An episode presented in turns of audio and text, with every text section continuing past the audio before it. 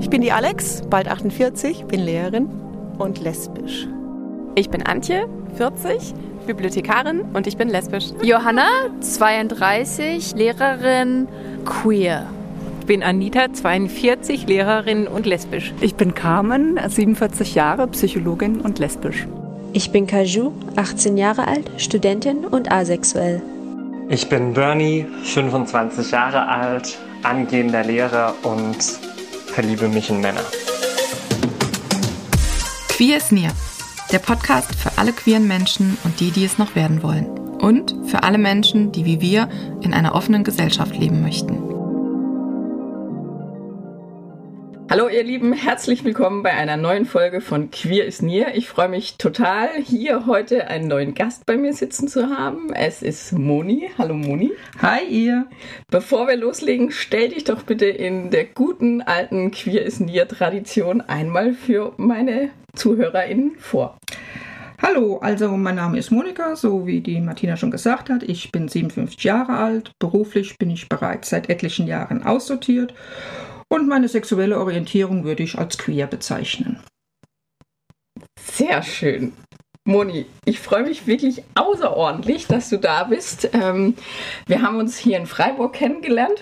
Bevor wir irgendwie so richtig einsteigen, ähm, drehe ich ja immer gern an meinem Fragerad. Ich hoffe, du bist bereit für eine Frage. Aber logisch. Na dann drehe ich mal. Achtung, es wird laut. Was waren deine größten Ängste vor deinem Coming Out? Ähm, das kann ich so einfach gar nicht beantworten, weil ein Coming Out in dieser Art und Weise, wie das oft gängig ist, hatte ich bisher noch gar nicht, weil ich in meinem, ich sag's mal, alten Leben ein Hetero-Leben hatte und das war in der Nähe von Frankfurt.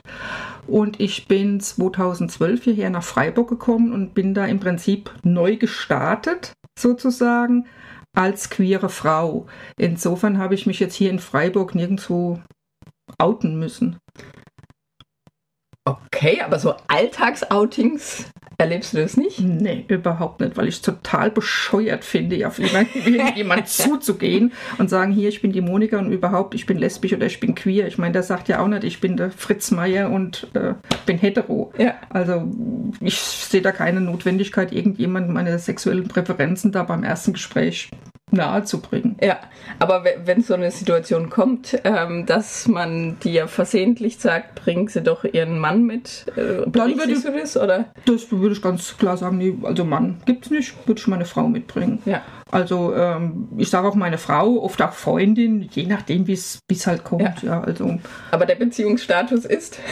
der Beziehungsstatus ist gebunden. Oder sagt, okay. sagt man gebunden oder, oder ja, vergeben? Nee, aber ja, nee, ich wollte nur fragen, verheiratet seid ihr nicht? Nee, nee, nee, sind wir noch nicht. Okay.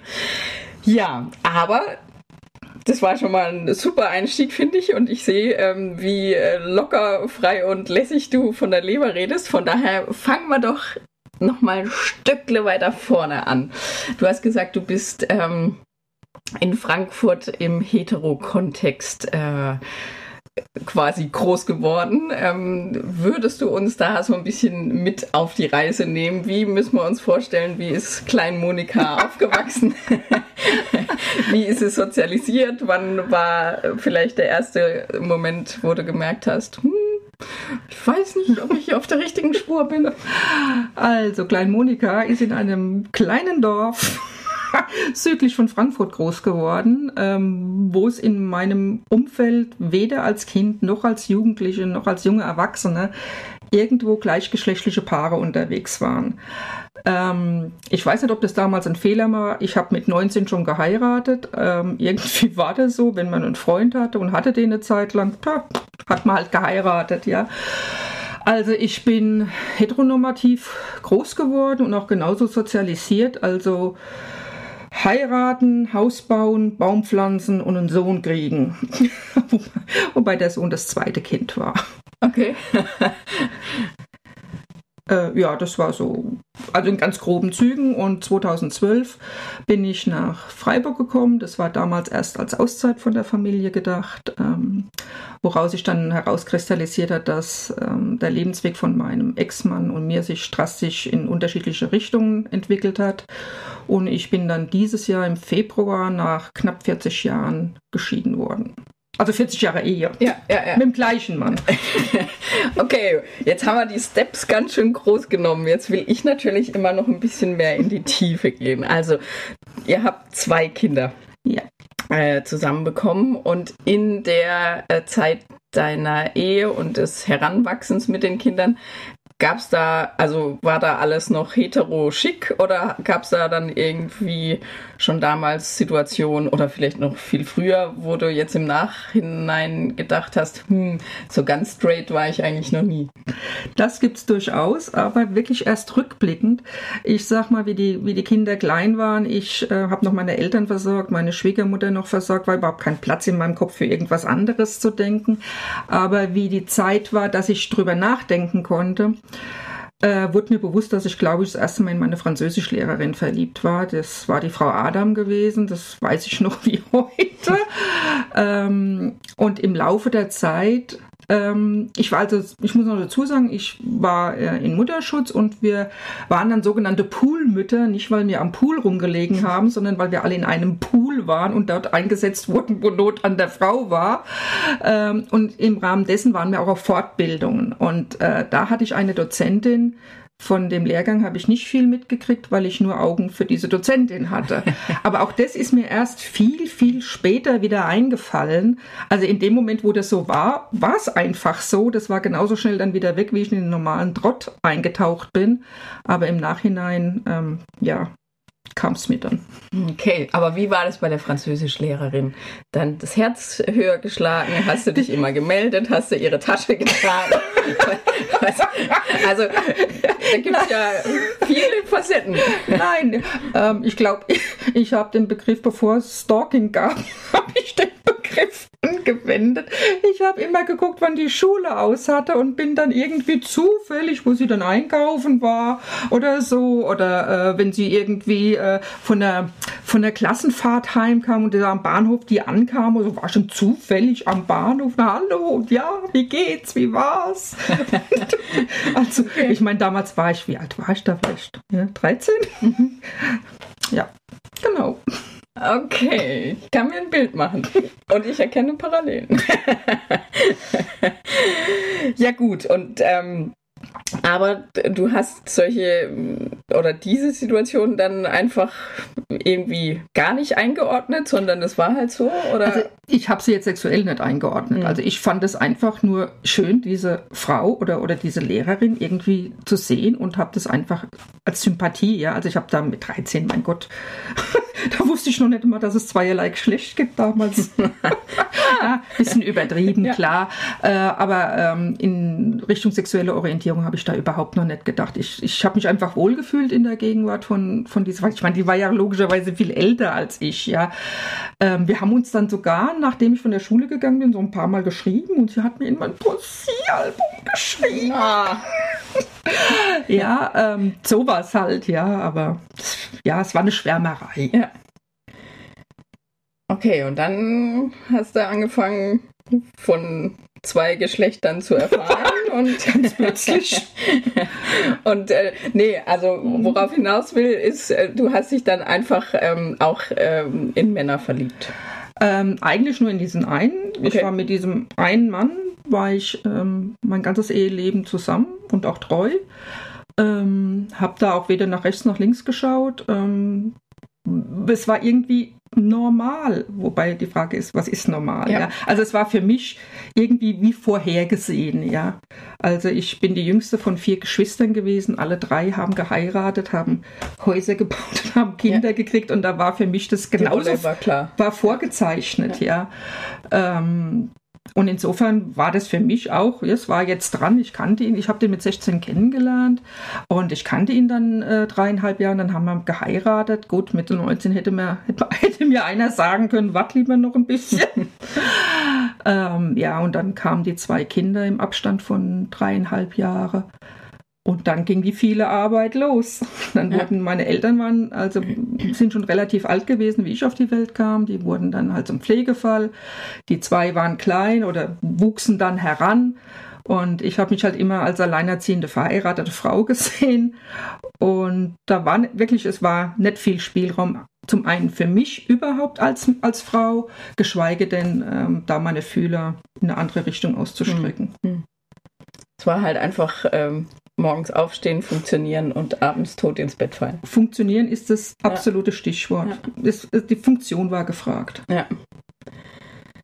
Okay, aber heute sitzt du neben mir und definierst dich als queer. Das heißt, da muss ja dann irgendwann mal doch irgendwas passiert sein.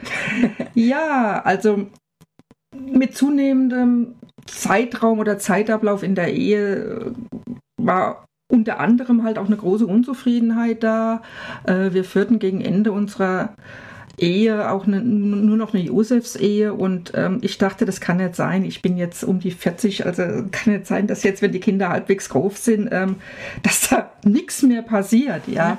Ähm, und wie es das Spiel so macht, habe ich zufällig rumgesappt und bin, äh, ich meine, das wäre damals RTL 2 gewesen, bei Elwert gelandet. Das kam irgendwann spät abends und wo alle schon geschnarcht und geschlafen haben. Und ich dachte, holla, was ist das? Erst völlig entsetzt und pikiert, so nach dem Motto, wie kann Frau nur? Und dann, aha, das geht auch. Und das läuft da ganz gut. Klar war mir immer bewusst, das ist ein Film, ja, und Ja. für die Massen produziert. Aber da hatte ich, ähm, ich will nicht sagen Blut geleckt, das hört sich so, so schlimm an. Aber irgendwie habe ich dann angefangen, mich zu, zu informieren. Auch das hört sich doof an, aber es war einfach so. Äh, ich wollte eigentlich einfach von der Welt, also dieser, dieser speziell lesbischen Welt, einfach mehr wissen. Ja. Und ähm, was allgemein hin so als die Szene bezeichnet wird und habe mich da irgendwie mal schlau gemacht, ob es überhaupt bei uns in Frankfurt äh, da was gibt. Und da habe ich gelesen, dass in Frankfurt die älteste Ja, Lesbenbar Ja, da gab es gerade jetzt während Corona gab es Ja, so einen so eine Aufruf. ja, da haben wir auch Spendenaktion. mitgemacht, Ja, ja. dachten, das muss Und bestimmt dann dachte ich, mein Ja. Gott, du bist hier zu Hause und weißt das überhaupt nicht, ja.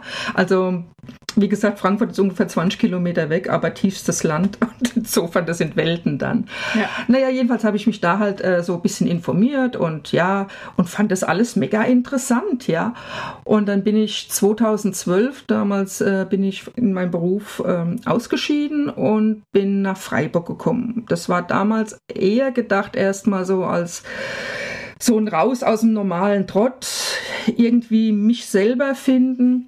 Also quasi die, die räumliche Trennung Ja. vom Mann. Ja. Die Kinder waren da schon groß. Ziemlich groß, Ja. ja, ja. Also aus dem Haus oder noch? Äh, ähm, der Sohn war noch zu Hause, die Tochter war schon außer Haus, aber der war im Studium, der war mehr äh, an der T TH als, als Ja. zu Hause. Da hat er ähm, Essen gefasst und Wäsche gewaschen. Ja. Mehr hat er nicht mehr zu Hause gemacht. Und ähm, und bin da halt nach Freiburg gekommen. Und da gab es ja einiges, ob das jetzt die Bar 3 war oder die Rosa Hilfe oder und ähm, leider bin ich so ein kleiner Schisser, ja, so, so allein irgendwo hingehen. Hm, das war gar nicht so mal. Da dachte ich mir, ah, du machst dich erstmal schlau im Internet über alles, was es da gibt, dass du, falls du mal Kontakt hast, nicht irgendwie blöd rüberkommst. Und so habe ich dann über eine Plattform, darf man die nennen oder ist das Ja. Schleichwerbung? Nee, wir nennen die. Über Lesarion hatte ich dann äh, Kontakt zu ein paar Leuten hier Es gibt aus auch Frank- andere, kann man ja noch Genau, sagen. es gibt noch andere, ich kenne nur keine. Ja, Aquema ist zum Beispiel eine Plattform. Okay. äh, jedenfalls habe hab ich da so eine kleine Clique getroffen und wir sind dann als in die Bar 3 gegangen oder sind mal noch einen Wein trinken gegangen oder abends einfach, einfach mal gemeinsam weg. Und das waren so meine ersten Schritte in der Szene, so, ja. Oder äh, wie die Pink Party noch war, im Jazzkeller unten.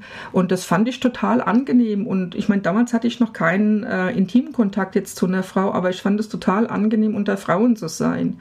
Ja. Ähm, ja, das waren so meine ersten Schritte hier in Freiburg.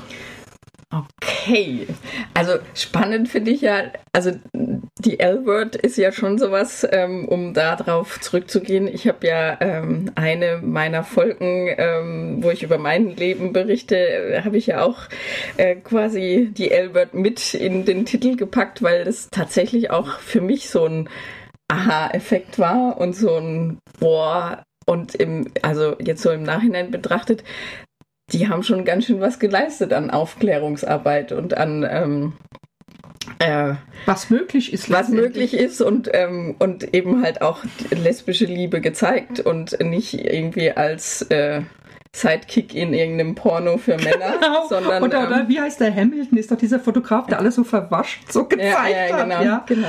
Ähm, ja, das ist wohl wahr. Wobei ich mega interessant finde, ich gehe jetzt immer noch mal ab und obwohl ich in festen Händen bin, auf die Seite von Lesarien und da war jetzt gerade eine große Diskussion, warum so viele Elwert so toll finden. Ja, und die, die Schreiberin, die hat dann, oder die Userin, die hat dann geschrieben, sie fand das total blöd. Ja, jetzt weiß ich natürlich nicht den Kontext, ja, äh, warum sie das so blöd fand. Also ich ich fand's genial. Ja. Und auch die Zerrissenheit zum Teil von, von wie hieß die Blonde, die dann äh, zum Mann gegangen ist und dann am Schluss wieder zurück zu der dunkelhaarigen. Ah, ah äh, äh, der Tina. Ja, die Tina genau. zu der, wie hieß, ach Gott. Beth. Genau, Beth. genau. Schöne auch, äh, äh, auch diese Zerrissenheit letztendlich, wenn, wenn, wenn man mal in der Hetero-Partnerschaft war, festzustellen, ist es das Richtige oder, oder ist es nicht das Richtige oder war das nur ein Austesten oder wie auch immer. Ja, und die war ja auch relativ zerrissen und letztendlich, ja, ich finde, es hat ein ganz großes Spektrum abgebildet, obwohl es natürlich Hochglanz war. Äh, natürlich, die waren alle wunderschön und alle irgendwie mehr oder weniger ohne Geldsorgen und, und die hatten immer sauber und Essen im Kühlschrank. Ja, ja.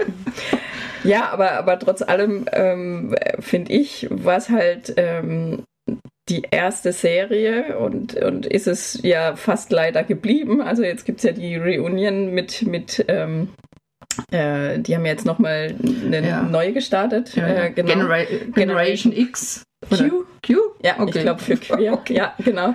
Ähm, und und da habe ich mich auch ein bisschen informiert und die haben ja tatsächlich lange überlegt, ob sie es überhaupt wagen sollen, weil ähm, da steht ja auch viel auf dem Spiel, weil sie ja einiges geschaffen haben. Aber auf der anderen Seite haben auch die Protagonistinnen immer wieder gesagt, wir dachten, wir schubsen was an und die haben auch sicherlich in der Filmlandschaft was angeschubst, aber dass da jetzt irgendwie breit gefächert was los wäre, oder ich krieg's nicht mit, aber.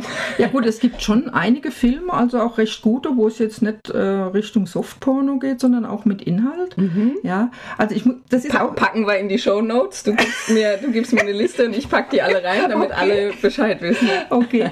Ähm, Jetzt hast du mich den Faden gekappt. Oh mein Gott, in meinem Alter den Faden kappen. Ah, Entschuldigung. Aber es kommt wieder. Zu den Softpornos. Ah, keine Softpornos. äh, äh, ich habe mir früher gedacht, oder wie, wie ich mich da so eingelesen habe in dieses Thema, ja. da haben sich ja viele äh, Gleichgeschlechtliche darüber geärgert, dass es im Prinzip im normalen öffentlichen Fernsehen oder dritten oder privaten ja. hauptsächlich eben ähm, Heteropaare, Heterokonstellationen, wie auch immer gibt. ja, Und dass, es, dass letztendlich sie sich sich ärgern, dass sie sich da nicht gesehen fühlen. Ja. Und dann dachte ich am Anfang, also ganz am Anfang von mir, wie kann das sein? Es ist doch völlig wurscht, ob das äh, Mann und Frau oder Frau und Frau ist. Es geht doch um die Geschichte. Aber wie ich dann halt einige ähm, Lesbenfilme gesehen habe, dachte ich, ja, das ist was anderes, wenn du eben zwei Frauen in in den Hauptrollen siehst, als wenn du einen, einen männlichen Part und einen weiblichen mhm. Part hast. Mhm. Und es ist was anderes, es ist definitiv was anderes. Aber wie gesagt, das habe ich in meinem früheren Hetero-Leben gar nicht erfasst, weil weil es in meinem Denken einfach nicht vorkam. Ja, ja. Und jetzt bin ich auch der Meinung, ich finde es schade, es gibt viel zu wenig gleichgeschlechtliche Rollen. Ja, ja und die, die, die Sache ist ja die, ähm, ich weiß nicht, wie du das dann für dich reflektiert hast, aber ich habe ja, als ich so auf mein Leben dann nochmal zurückgeguckt habe, tatsächlich auch gedacht, Mensch, wäre wär mir so eine Shane irgendwann mal schon früher auf dem Bildschirm über den Weg gelaufen, dann, ähm, dann hätte ich ein Role Model gehabt. Ähm, Hella von Sinnen finde ich super witzig und die, die hat mich geprägt, aber die war für mich nicht das Role Model oder da, da habe ich mich nicht als frauenliebende Frau identifiziert oder gemerkt, oh, da ist was, sondern die fand ich einfach eine Kultfigur. Punkt. Ja, so. Ja. Und ähm, Und das finde ich, also die Entwicklung finde ich schon schön und spannend, ähm, dass, dass da ja was geht. Und äh, da bleibt auch meine Hoffnung, dass es irgendwann gar keine Late Bloomer mehr geben muss, weil es alle schon rechtzeitig merken, wohin die Reise geht. Und dass es vielleicht auch gar nicht mehr so ein Drama ist. Ähm, aber jetzt nochmal so ich will noch ein bisschen nachhaken. Mach das, es, mach es, es, hört sich, es hört sich alles so fluffig an bisher. Und ähm, ich meine, es ist schön, wenn es so war, aber ähm, jetzt haben wir noch nicht gestreift. Also du hast gesagt, ähm, du bist ein bisschen schüchtern, was ich mir jetzt nicht so richtig Das kann, vorstellen das kann sich niemand vorstellen. Ich habe eine riesen Klappe und nichts dahinter. Ich kann dir auch einen ganzen Saal unterhalten, aber traue mich irgendwo nicht allein in den Raum. Also äh, vielleicht so irgendwie mehrere Personen in mir. Okay, aber ich, wir wissen ja jetzt schon, du bist vergeben. Also Ja. wollen wir jetzt mal da tiefer. Ich, ich, ich steige nochmal ein in, du kommst 2012 nach Freiburg, ähm, hast so ein bisschen dich kognitiv auf die Reise gemacht, ähm, was frauenliebenden Frauen behagt, hast dich damit identifiziert und deine genau äh, gedanklichen Erfahrungen und dich gerüstet sozusagen. Jetzt sitzt da die Moni gerüstet und auf den ähm, Dating-Plattformen wahrscheinlich auch schon unterwegs gewesen. Wie kam es dann zum zum Live-Duell? Moni gegen den Rest der Welt. ähm, ja, das war so. Also ich hatte dann ähm, als allererstes eigentlich einen One-Night-Stand. Ähm, den habe ich hier in dem, im, bei der Bar 3 kennengelernt. Und naiv wie ich war, dachte ich, oh wow, die erste große Frauenliebe für mich. Da wusste ich noch nicht, dass es ein One-Night-Stand ist. Ähm, und habe halt gemerkt, dass Frauen halt auch Arschlöcher sein können. Es, es sind nicht nur Männer Schweine. Und ähm, sag ich mal, mein Verstand hat mir gesagt, ist doch völlig normal. Die Bandbreite der Menschheit ist überall abgedeckt. Aber mein armes kleines Seelchen war da schon äh, Okay. ein bisschen Das heißt, es war angeknackst. nicht vorab besprochen. Nein, Okay. überhaupt nicht. Ähm, ja, also das war mein erster wirklicher, auch intimer Frauenkontakt. Ähm, kurz darauf habe ich auch Also darf ich mal, darf ich einfach mal sagen, so von schüchtern zu volle Kanne ist da, aber hast du schnell geschafft. Naja, das hat sich ja angebahnt. Mal ins Kino gehen. Ach so. Mal, mal, Ach so, Also, ich dachte, das war- du hast sie in der Bad 3 kennengelernt abgeschleppt und ja, genau. Nein, nein, So. Ah, ah, okay. Wir, okay. wir, wir kannten uns also von dieser Clique damals und Okay. wie gesagt einmal, was weiß ich, getroffen und dann mal ne, mit einer Flasche Pennerglück an der Dreisam gesessen Okay. oder so. Ja, und das hatte sich dann so abgezeichnet. Okay, ja. okay, und gut, aus diesem Grund nachgehakt dach, haben. dachte ich halt, das wäre halt was, was vielleicht für länger Mhm. angelegt war. Falsch gedacht. Ähm, ja, und darauf hatte ich dann meine erste längere Beziehung. Ähm, Habe ich auch über Lissarion kennengelernt. Ähm, auch da wurde ich ein bisschen herb enttäuscht nach anderthalb Jahren, weil äh, es wurde mit mir per SMS Schluss gemacht äh, oder WhatsApp oder ja, übers Handy. Ja. Hat mir etwas die Sprache verschlagen, weil die war auch so in meinem Alter. Dachte ich, holla, ich dachte so in unserem Alter ähm, redet man, ja, Ja. oder ähm, ja, das hat mir also auch einen ziemlich tiefen Schlag versetzt.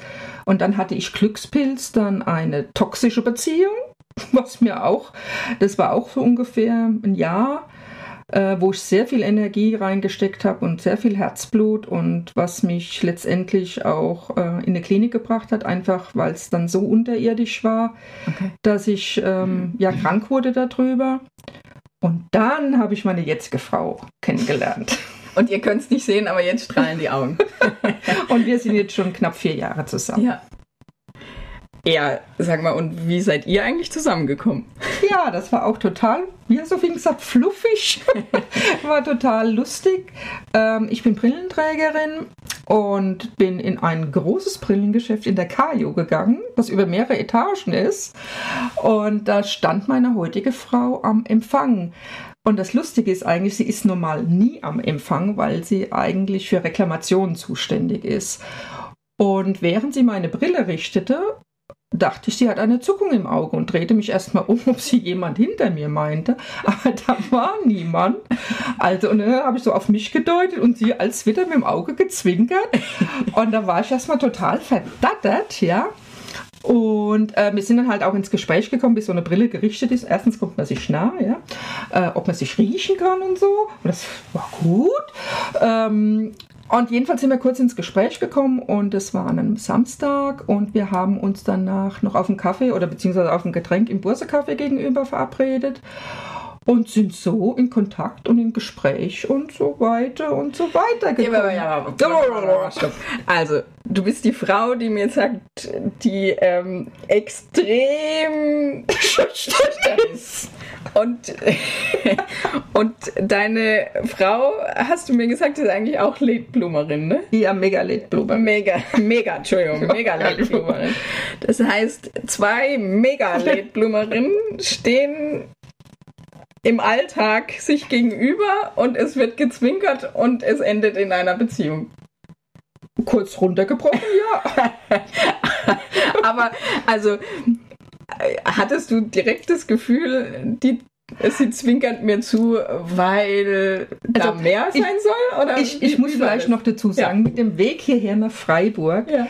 Bin ich immer mehr dazu gekommen, greif zu, egal was es bietet. Ja, okay. greif zu. Ja. Wer weiß, was draus wird. Und früher habe ich immer gesagt, ach mein Gott, wer weiß und ach, das wird nichts. Und wie gesagt, und dadurch, dass sie mir zugezwinkert hat und dann, und dann in dem Gespräch so zusammen, und das sage ich, galt das mir?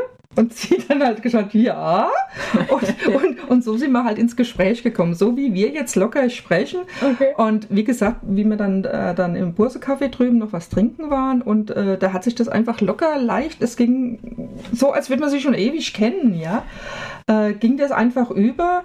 Und dann sind wir erstmal ins Kino gegangen. Und auch so, wie sich das so früher, so wie sich das gehört. Okay, aber, aber dann war quasi schon beim ersten Treffen eine Spannung in der Luft. Das hört sich total super an, aber wurde die Spannung auch ähm, quasi kommuniziert? Also wurde da irgendwann mal abgeglichen? Ich bin übrigens lesbisch, ja, ich auch? Oder wie?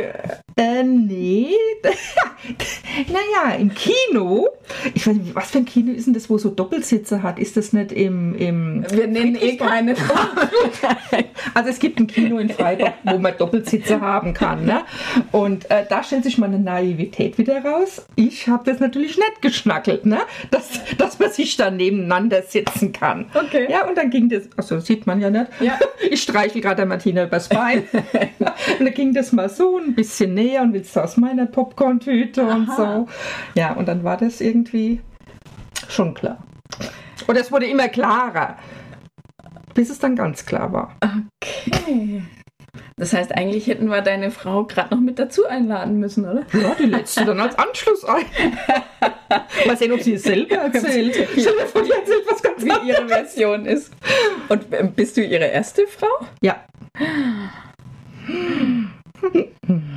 Sehr schön. Okay, und in all der Zeit, also nach den ersten Enttäuschungen, war aber nie nochmal der Gedanke, hm, die Weiber sind auch nicht besser. Ich, ich gucke mich nochmal guck mich noch im, im Hetero Nein. um. ich dachte, das dachte ich nicht. Ich dachte zwar schon, die, die Weiber sind auch schon, ne? Ja. Jeder speziell und so. Äh, aber es war keine Frage mehr, nochmal jetzt in eine Hetero-Beziehung zu gehen. Okay. Und wenn du dir das Ganze jetzt so anguckst, sagst du, okay, in meinem Leben ist alles richtig gelaufen oder würdest du ähm, wenn du zurückblickst, der jungen Teenie Monika irgendwie zurufen, hey, mach das und das. Auf jeden. Fall. was, ich hätte viel mit der zu reden. nee, ich würde einfach, ähm, keine Ahnung, nicht mehr so früh eine, eine Ehe eingehen. Also für mich ist eine Ehe einfach was, was schon Wichtiges, was Heiliges ist, so, so ein hochtrabender Begriff, ja, aber es, es ist was Besonderes, eine Ehe. Und mit 19, denke ich, ist man, beim Strafrecht ist man da noch also ja. wird man nach Jugendstrafrecht ja. verurteilt, ja, aber heiraten darf man. Ja. Ne? Also so früh würde ich nicht mehr heiraten wollen. Und ähm, es war mein erster Mann, ja, vielleicht war das auch ein Grund, ja. Ich will nicht sagen, dass man jetzt groß was ausprobieren soll. Wenn man, wenn, wenn man überzeugt ist, der Mensch ist der Richtige, dann, dann ist das ja auch alles okay. Und damals dachte ich, ja. es wäre der Richtige. Ja. Aber es war einfach, denke ich, zu früh. Und das würde ich der jungen Monika zurufen. Guck erst mal, was es alles gibt, probier dich aus oder, oder teste oder, oder hör besser in dich rein oder, oder frag jemand Älteres. Oder, Ja. Da war halt bei mir auch niemand, der gesagt hat, meinst du nicht, du bist ein bisschen jung jetzt schon zu heiraten oder Ja. meinst du nicht, du könntest erstmal zusammenziehen oder so. Ähm, sowas hätte mir gefehlt oder hat mir Ja. gefehlt. Okay, jetzt haben wir. Ich will jetzt nicht bohren, um was Nein. Schlechtes zu finden. Aber ich habe gerade gemerkt, über was wir noch nicht gesprochen haben, war, ähm, du sagst, Outings äh, widerstreben dir, weil das muss nicht jeder wissen. Ähm, aber deine Kinder zum Beispiel, wie, wie war es da für dich? Weil das war für mich damals ein ganz, ganz großer Schritt, wo ich irgendwie die Angst hatte, die könnten mich danach vielleicht nicht mehr wollen oder blöd finden oder wie auch immer. Ähm, wie wie war es da? Wie, hattest du davor Ängste oder bist du da einfach rausgeprescht und so ist es jetzt? Oder erzähl. Ähm, naja, der Unterschied zwischen uns ist halt, deine Kinder waren halt wesentlich jünger. Ja. Meine waren ja schon fast erwachsen. Also ich habe es damals zuerst meinem Ex-Mann gesagt, der mit dem Kommentar dann meinte, also ich muss dazu sagen, damals waren wir ja schon eine relativ Zeit, also drei Jahre getrennt. Ja. Und er sagte, ja, das betrifft mich ja nicht. Und da dachte ich, hm, auch gut. Wenn's- Aber noch nicht geschieden, muss man halt schon Ja, dazu ja. sagen. Äh, Wenn es dich nicht betrifft, gut, dann weißt es jetzt. Ja. Und ähm, dann hatte ich Weihnachten das meinen Kindern gesagt und mein Sohn meinte, wieso denn? Bist ja trotzdem noch meine Mama. Also es Ja. ändert sich ja, Ja, nichts. Und meine Tochter meinte so, alles gut, weiß ja gar nicht, wovor du Sorgen haben musst oder so. Und da hat die Mama natürlich geheult wie ein Schlosshund, ja. Und ähm, also das war völlig problemlos bei meinen Kindern. Ja. Äh, was ich halt sagen muss, meine Geschwister, die, die wissen das noch nicht. Das liegt aber nicht daran, dass ich mich nicht traue, das denen zu sagen, sondern weil bei uns über Jahre hinweg einfach Funkstille war, nachdem meine Eltern verstorben waren. Und ich es ihnen nicht irgendwie am Telefon oder per WhatsApp oder so, das, das ist nicht mein Stil. Im Moment sind wir uns ganz sachte wieder am Annähern und da will ich natürlich auch nicht gleich so eine Bombe platzen Ja. oder so. Will mich da erst wieder auf eine gute Basis stellen mit denen und dann werde ich ihnen das auch persönlich sagen. Ja. Wobei mir, ich will nicht sagen, wurscht ist, wie sie reagieren, aber es ist mir nicht so wichtig. Ja. Ja, also am wichtigsten war mir wirklich, wie meine Kinder damit umgehen. Und die gehen auch äh, jetzt gelassen mit um. Also meine Frau war auch mit auf der Hochzeit von meinem Sohn und ja, also das läuft gut.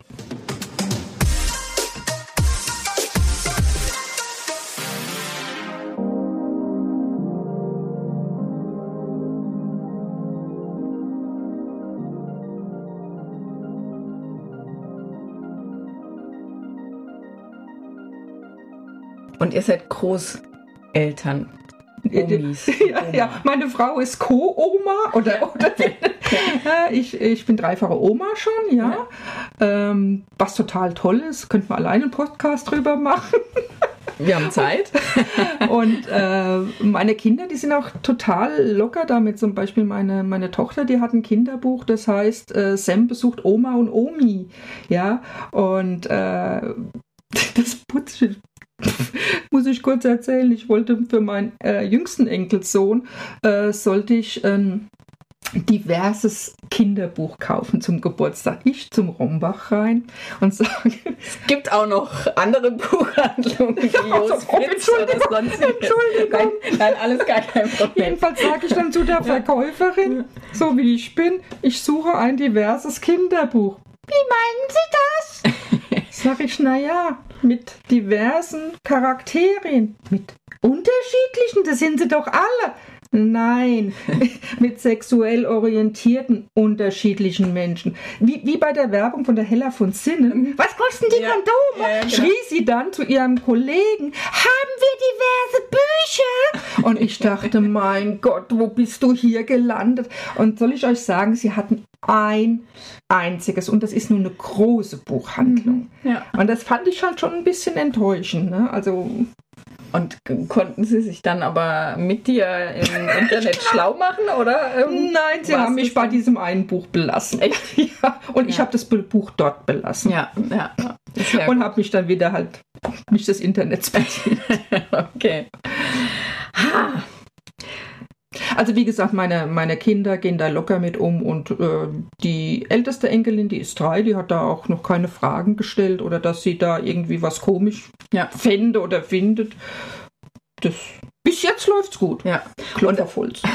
Aber ähm, kriegt es deine ähm, Tochter so ein bisschen mit oder dein Sohn, wenn die, wenn die Kinder, sind die schon in der Kita oder sowas? Äh, die, die zwei Älteren, also die drei und der Zweijährige, Ja. die sind äh, in der Kita und im Kindergarten und der Kleinste ist erst ein Jahr alt. Ja. Der wird jetzt Mitte September ein Jahr erst, also der kriegt er noch nicht viel Ja.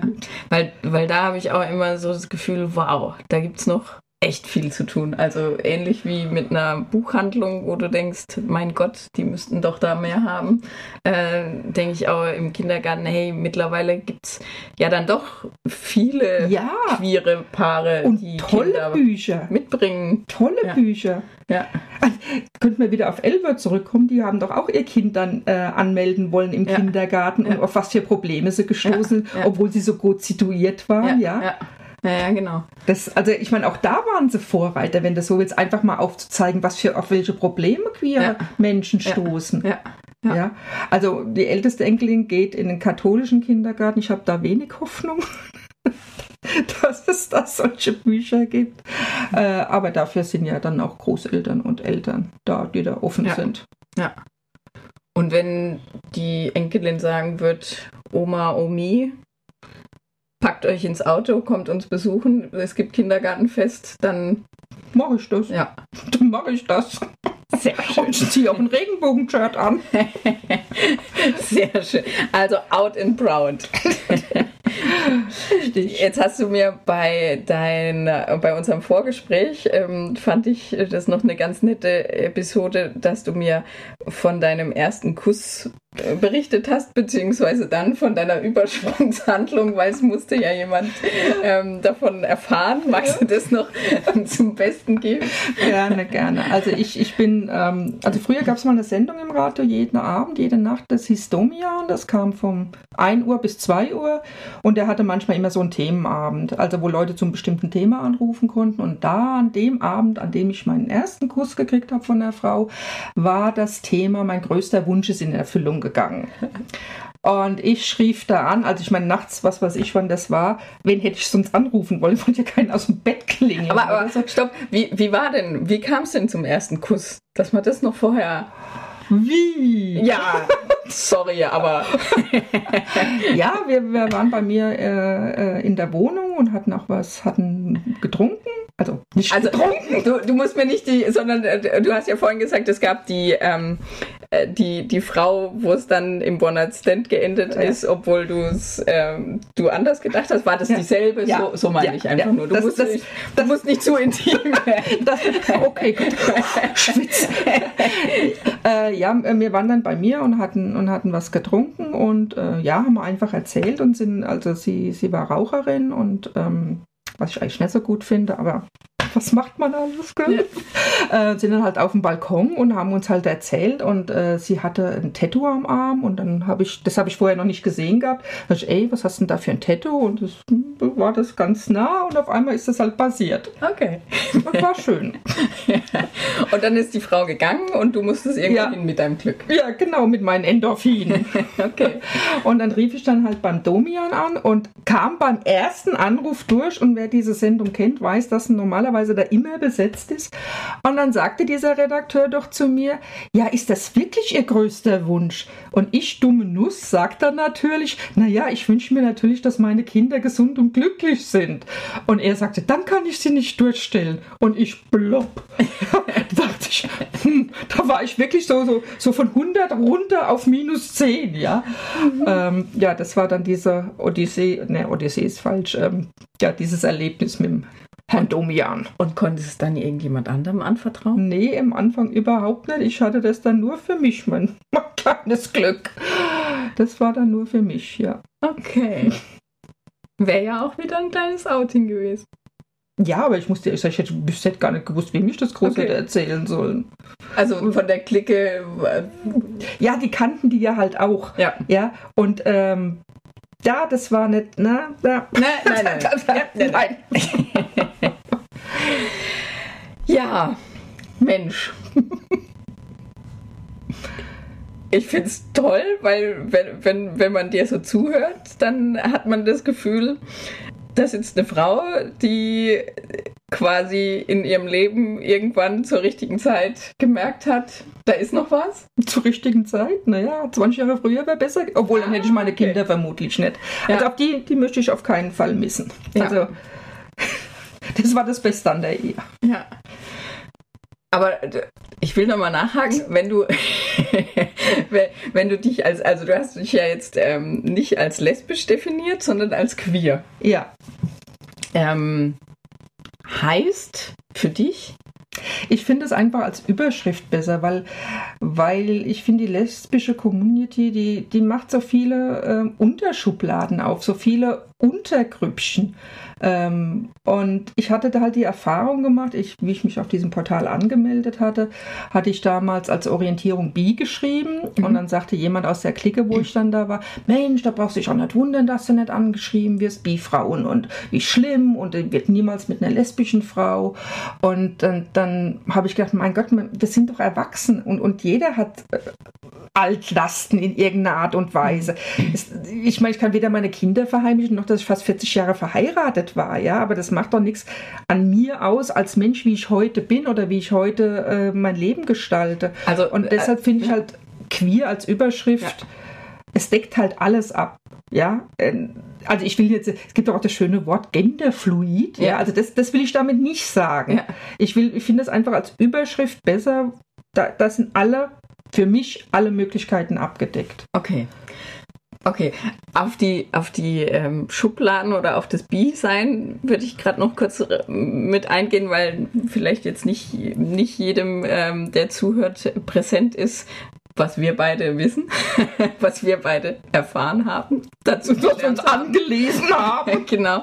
Ähm, dass es einfach im, ähm, dass es viele lesbische Frauen gibt. Äh, wir wollen bewusst nicht alle sagen und immer sagen wir auch nicht. Ähm, aber dass äh, lesbische Frauen wahrscheinlich muss man dazu auch sagen, weil sie öfters eine schlechte Erfahrung tatsächlich gemacht haben, dass es oft nur eine Affäre war und die Bi-Frau dann doch zurück äh, zu ihrem Mann oder meistens Ins Hetero-Leben genau einfach. ins, ins Hetero-Leben zurück ist, ähm, dass es da quasi so dieses wie will ich sagen, so die, ich, ich habe so das Gefühl, das große Achtungsschild. Nee, Ja. Achtung, Finger weg von Bi-Frauen, Ja. geht, geht Eigenschutz. Eigenschutz Ja, so ungefähr. genau, ja. genau. Und dann, ähm, und dann hast du aber tatsächlich auf dem Profil, das will ich jetzt noch wissen, da hast du tatsächlich auf dem Profil äh, von Bi auf lesbisch Ja, umgestellt.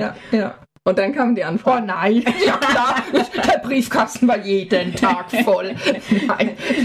Also letztendlich, ich habe nicht den Eindruck, dass sich da was geändert hat. Also, Okay.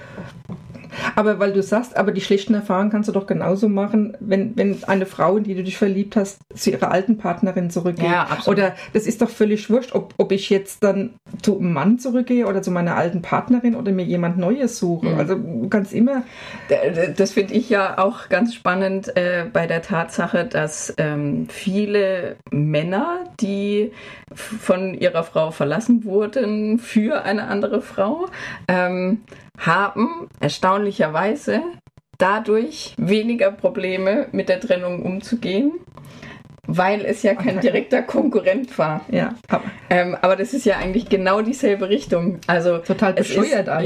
Ja, es ist sich, sich das Leben halt immer für sich in dem Moment schön geredet. Ich denke, das ist auch eine Art Eigenschutz, wobei das auch bei mir ein bisschen anders war, weil ich mich von meinem Mann im Prinzip getrennt hatte, ohne dass da weder bei ihm noch bei Ja. mir äh, noch jemand Drittes im Spiel war, Ja. sondern ich mir ähm, erst mich getraut habe, wie ich hier in Freiburg war, 2012, 2013, äh, da mal meine Fühler auszustrecken Ja. oder da mal hinzuschnuppern. Ich denke, wenn ich nicht den Mut gehabt hätte, hierher zu gehen, äh, würde ich jetzt noch Ja. im Garten Kartoffel hacken.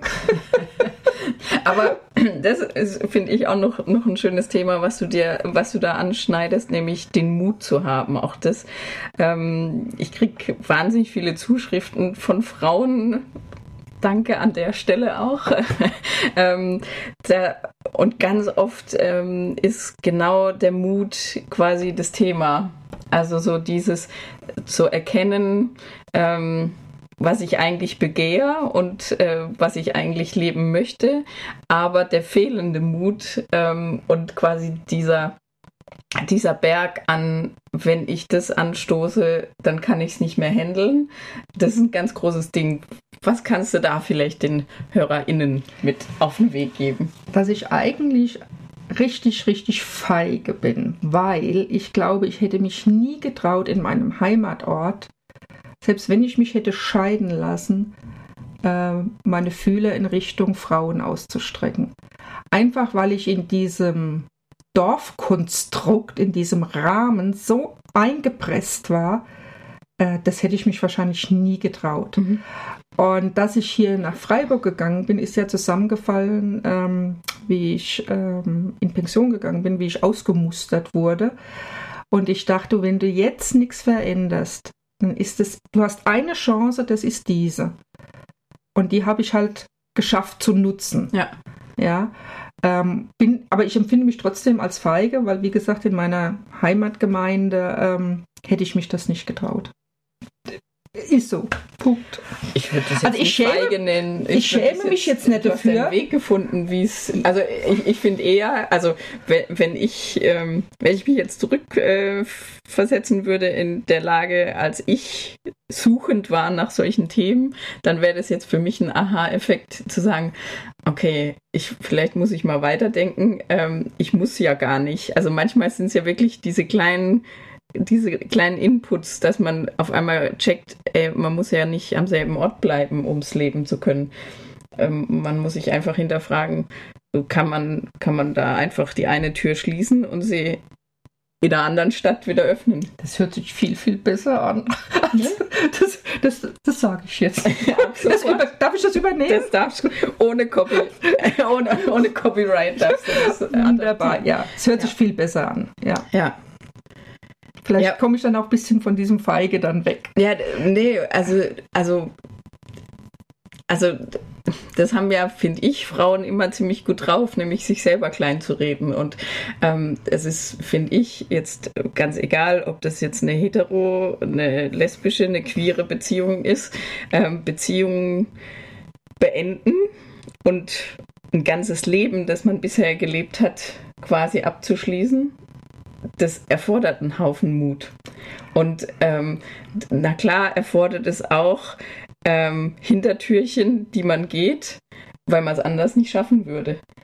Aber ich glaube, gar niemand und man selber noch weniger sollte sich da kleinreden, sondern ähm, es ist, also wenn ich, wenn ich gucke, in auch meinem weitläufigen Freundeskreis oder über die Kinder, wenn man, wenn man ähm, Familien kennenlernt und man dann mitkriegt, ähm, was da teilweise extrem schief läuft. Und in Heterofamilien in, Ja, auch in, ja, ja klar, in, in allen. Das ist ja. wurscht. Es, es, in Familien läuft es einfach irgendwann immer schwer. So. Und manche schaffen es zusammen wieder, weil, weil weil das auch die richtige Konstellation ist. Und bei anderen sieht man eigentlich, sehen die Beteiligten, dass es nicht mehr passt und von außen siehst du es auch auf 100 Kilometer Entfernung und trotzdem wird es nicht aufgelöst und trotzdem, und da denke ich immer, oh Mann, jetzt bleiben die zusammen unglücklich.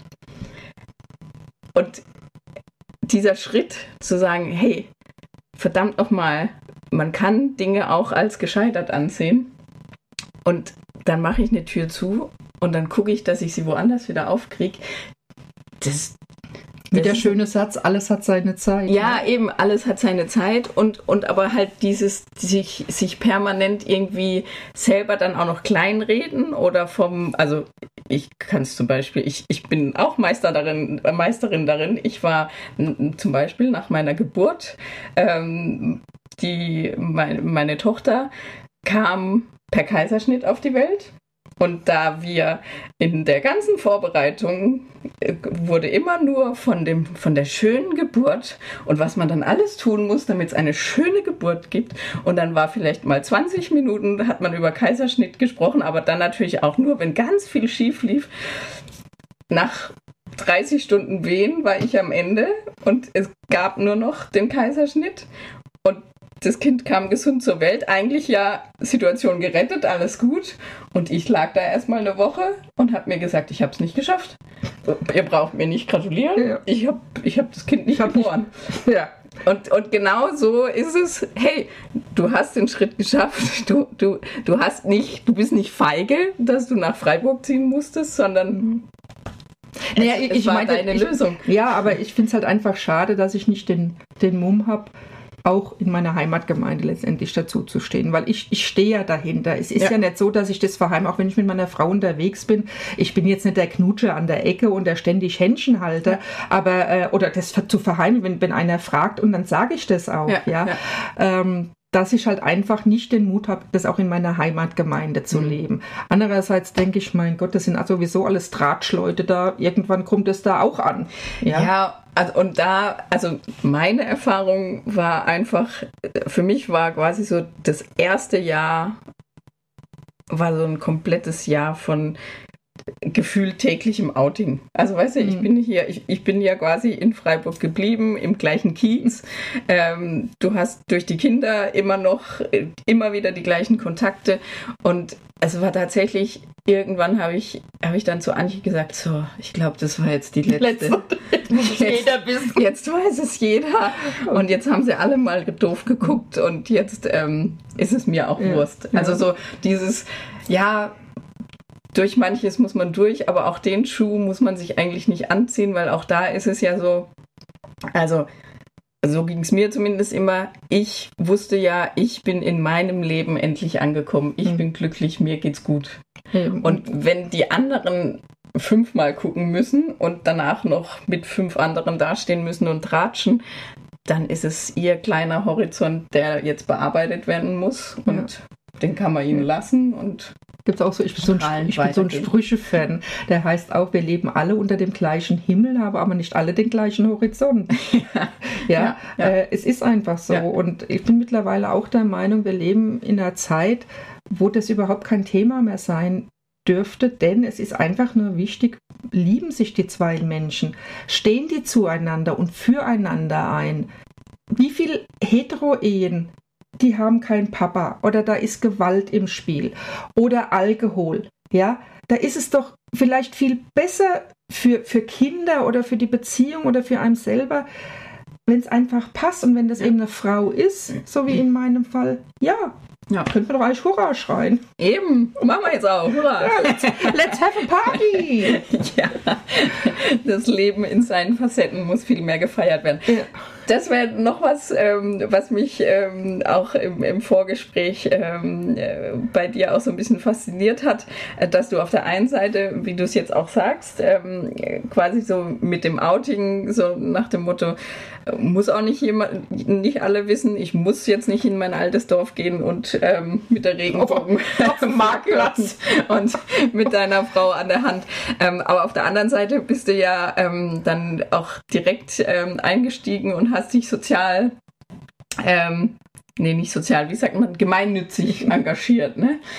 Ähm, magst du da noch ein bisschen was darüber berichten? Wie wichtig ähm, siehst du es, dass wir, die, die out sind, dass wir was tun für die anderen? Ähm, wie, wie geht's dir da?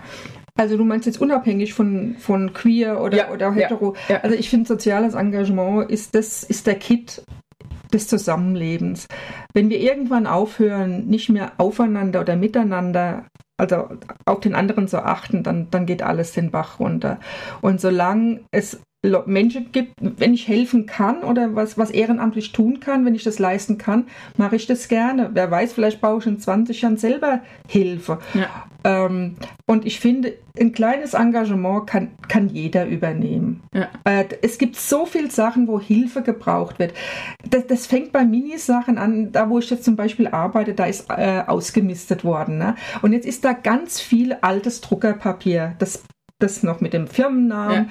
Und die würden das wegschmeißen. Ja. Warum? Ich nehme das mit und bringe das im Kindergarten. Ja. Das, das ist jetzt kein Riesenakt, aber ich denke, der Kindergarten freut sich drüber.